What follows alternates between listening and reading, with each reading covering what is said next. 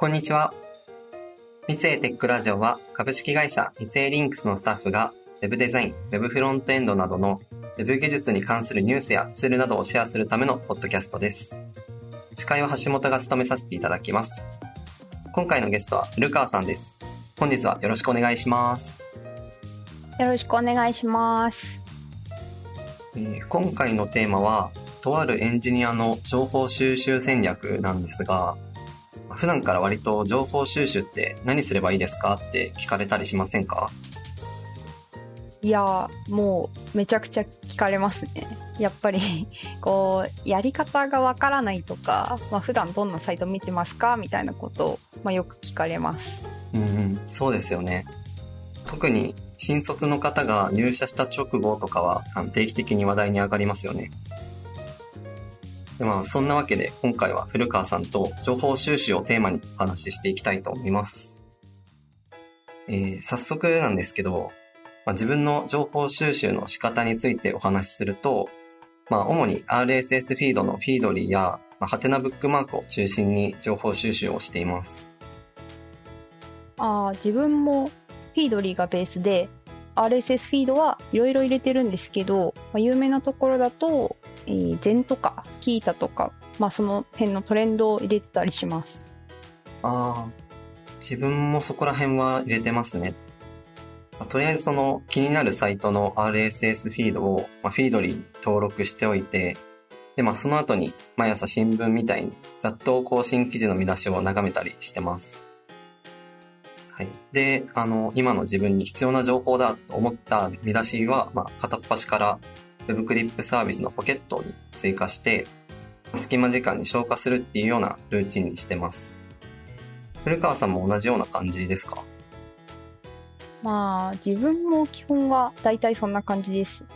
フィードリーとポケットを連携すると、まあ、シームレスにポケットに記事を追加できるので便利だと思います。まあ、ただこれ欲張っていっぱい RSS に登録しちゃうんですけど、まあ、そうするとこう見ないで消しちゃうこともやっぱ起きちゃうんですよね。ああ、その見ないで消しちゃう現象みたいなやつがよくわかります。このポケットに登録したもの全部をその日に見れるかっていうと、まあやっぱり日によっては溜まってしまっていて、で週末まとめて消化したりとかになっちゃいますよね。うーんそうですよね。まあでも結構この週末まとめてってかなりしんどいと思うので、まあ、自分が工夫してることとしては、まあ、フィードリーってこうフィードをフォルダ分けできるんですけどその絶対その日見るフィードと忙しい時は読み飛ばすフィードと暇な時に読むフィードみたいな感じでこう自分にとっての重要度でフィードを分別したりしてます。ああ、なるほど。もうこれだけは絶対見るっていうのを決めておいて、で、もう積み残しを減らすっていう工夫をしてるんですね。そうです。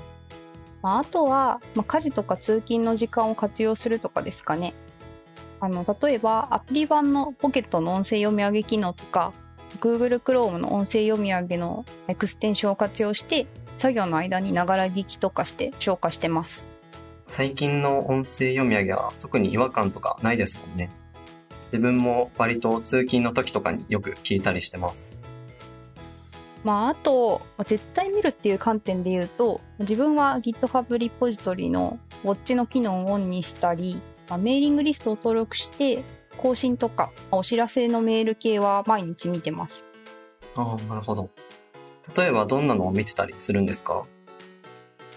うん、よく見てるのが、まあ、GitHub リポジトリであれば、ライトハウスのアップデートを監視したり、そのメーリングリストだと、ブリンクデブっていう、こう、レンダリングエンジンのブリンクに関するグループとかのやつですかね。まあ、一つ一つそんなに量も多くないので見やすいのと、の最新のアップデートの一時情報をキャッチアップできるものになります。まあ、やっぱただ、この英語っていうところが難点なんですけど、まあ、キーワードだけかいつまんでみて、まあ、深く知りたいと思ったところは真剣に読むっていうことをすれば、あんまり苦じゃないです。なるほど。やっぱりその超最新動向を見に行くんであれば、やっぱそのあたりになりますよね。メイリス系は自分はやってなかったんですけど、確かあのフィードリーのプロ版がメーリングリストのメールを取得できるんですよね。なので、そのうち使ってみようかなとは思ってます。であと、古川さんはツイッターで情報収集とかってしてますか？うん、扱ってますけど、ツイッターを直接使うっていうよりは、 Feedly でツイートを取得して、あの、さっき橋本くんが言ってくれたみたいに、見出しを精査する感覚で読むツイートと、まあ、読まないツイートっていうのを分けたりしてます。あとは、まあ、SNS では Slack のコミュニティをよく覗いたりしてます。ああ、それってどんな使い方をするんですか？例えば、えーコミュニティのテーマに精通している人がたくさん、まあ、参加をしているので、まあ、その分野に関する情報交換がメインになりますかね。まあ、例えばそのアップデート情報とか、まあ、イベント情報とかうんうん。なるほど。あとは、まあ、質問を投げるとかですかね。自分はあの例えば AWS の Amplify Japan User Group っていう Slack コミュニティを覗いたりするんですけど自分が Amplify で開発する上でわからないことがあって、まあ、ドキュメントとか読んでも解決できなかったことを、まあ、Slack 上で質問して、もし知ってる人がいれば返信をしてもらえるみたいな感じです。 Slack コミュニティ便利そうでいいですね。あと、他の SNS で言うと、その YouTube とかって情報収集目的で見たりとかしますか？あーよく見ます、まあ、動画だとながらで消化しやすいですしね。橋本くんは何かフォローしている YouTube チャンネルありますか？うんやっぱり、その Google Chrome とかのその技術系イベントを開催しているチャンネルはフォローしてますね。まあ、何かしらの理由でリアルタイムでイベントに参加できなかったとしても、まあ動画アーカイブでキャッチアップできるようにはしてます。古川さんはどうですか？うん。自分は、まあ、技術系のイベントのチャンネルの他に、まあ、サービスアップデートを配信しているチャンネルとかもフォローしてます。例えば、まあ、マイクロソフト365ジャパンの YouTube チャンネルでは、まあ、そのマイクロソフト Teams のアップデートを数分の短い動画で配信したりとかしてますなんかそのサービスの使い方とか、そのあとデザイン関連の内容って、やっぱりテキストだけだと理解しづらいことって多いので、そういう風に動画で配信とかしてもらえるとすごいありがたいですよね。うん、まあ、短いんでサクッとアップデートを把握するのに便利だと思います。そういえばなんですけど、まあ、短い動画って言えば、まあ、GitHub が TikTok とか Twitch とかで、まあ、配信してるのを最近知りました。えー、それは知りませんでした。あの Twitch ではこうトークショーとかハンズオンの動画アーカイブを公開していて、まあ、TikTok だとコードを解説するみたいな、まあ、ショート動画を出してるみたいですなるほど。ちょっと今度覗いてみてみます。えちなみに配信っていう意味だと、Twitter のスペースとかってどうなんですかね？スペースで情報収集する事例だと、1週間の AWS アップデートを紹介するおはよう AWS っていうコミュニティがあって、そこは水曜日の9時にこうスペースで配信をして、まあ、その録画アーカイブを公開してるっていうような運営のやり方をしてるみたいです。ああ、なるほど。これまでは、その情報収集イコールブログっていうのが一般的なイメージでしたけど、最近はその TikTok とか Twitter スペースとかの、まあ、SNS を通して音声や動画コンテンツで提供するみたいな流れが来てるんですね。ここまでで情報収集の仕方が多様化している点について話してきたんですけど、まあ、そういった情報を発信しているプラットフォームの多様化だったり、まあ、あと最近のフロントエンドだと情報収集しなきゃいけないことが多すぎる問題が原因で、なんか情報収集の範囲が広すぎて絞れないみたいな悩みをよく聞くんですけど、これってどうしたらいいんですかね？うーん、まあ、絞りましょ そうですね。それが真理だとは思うんですけど、まあ、その、やっぱり一人で全部絞るっていうのは大変なのかなっていうふうに思うんですよね。う。うん。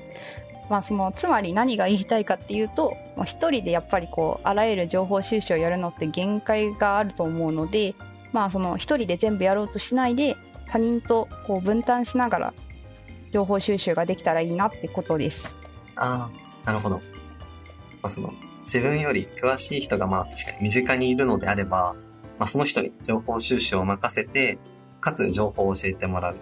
で、代わりに自分が仕入れた情報は積極的にシェアするっていう、まあ、関係が築けるととてもいいですよね。うん、そうですね。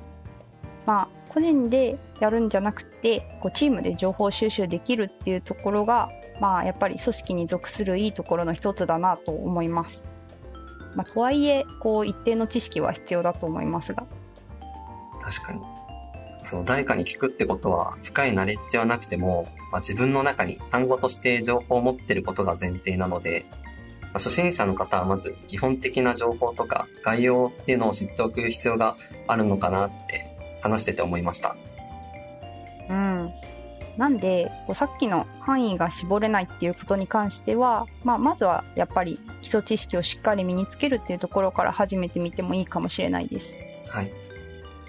あとは、あれですかね。自分が属するチームの人と相談して、まあ、自分たちのチームが成長するためにとか、まあ、業務を円滑に進めるためには、どんな知識が必要なのかっていうのを話し合ってみて、で、それをみんなで分担して調べて共有し合うっていうのもいいかもしれないですね。うん。もう、情報収集の範囲が絞れなくて、まあ、大変なんでやらないっていうふうに、こう、思考停止しないようにできたらいいなって思います。えー、ということで、情報収集についてどうすればいいの？ということをここまで話してきたんですけど、まあ、情報収集はあくまでインプットで、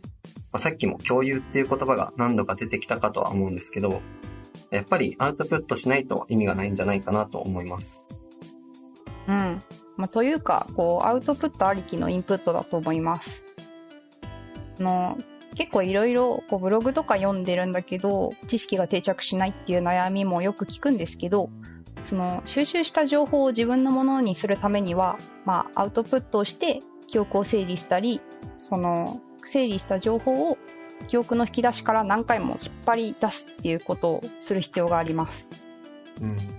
三井テックラジオみたいに、そのアウトプットせざるを得ない機会があればいいんですけど、アウトプットって日頃から意識しないとやっぱり難しいですよね。特に初心者にとっては情報収集とアウトプットの2つのハードルがあるというか。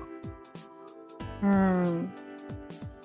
あの、参考になるかわかんないんですけど、当社の教育施策の一環で、まあ、少人数なんですけど、こう毎朝10分だけ、その自分が読んだ記事についてのこの気づきのシェアをするっていう場を設けてるチームがあるそうです。で、まあ、週1で、まあ、30分とかだとちょっと負担が大きいし、まあ、1回休んじゃうとこう2週間とか空いてしまうので、まあ、それだったら短い時間で毎日開催をして習慣化しようっていう試みみたいです。えー、なるほど。短時間でその毎日開催することで、まあ、アウトプットありきのインプットの習慣ができて、まあ、かつその心理的ハードルも下がりそうな取り組みですね。しかもそのさっき言ってた、その教えられる関係性っていうのが構築できそうです。まあ、それでも、こう、まだちょっとハードルが高いって感じる方は、家族とか、まあ、家族も恥ずかしいっていう場合は、ぬいぐるみとかに、こう、今日読んだ記事について、まあ、1個でもいいので、アウトプットしてみるっていうのもいいかもしれないです。はい。早速今日から取り組んでいきたいですね。最後に、三井リンクスではスマートなコミュニケーションをデザインしたい UI デザイナー、UI 開発者を募集しています。採用サイトではオンライン説明会やオンライン面接なども行っていますのでチェックしてみてください。また、このポッドキャストは Apple Podcast、Google Podcast、Amazon Music、Spotify、YouTube で配信していますので、お好みのプラットフォームでフォローいただけると最新のエピソードをすぐ視聴できます。こちらもぜひご活用ください。ハッシュタグ、三井テックラジオで、ご意見、ご感想、こんなこと話してほしいというリクエストなどもお待ちしております。それでは今日はこの辺で、ありがとうございました。ありがとうございました。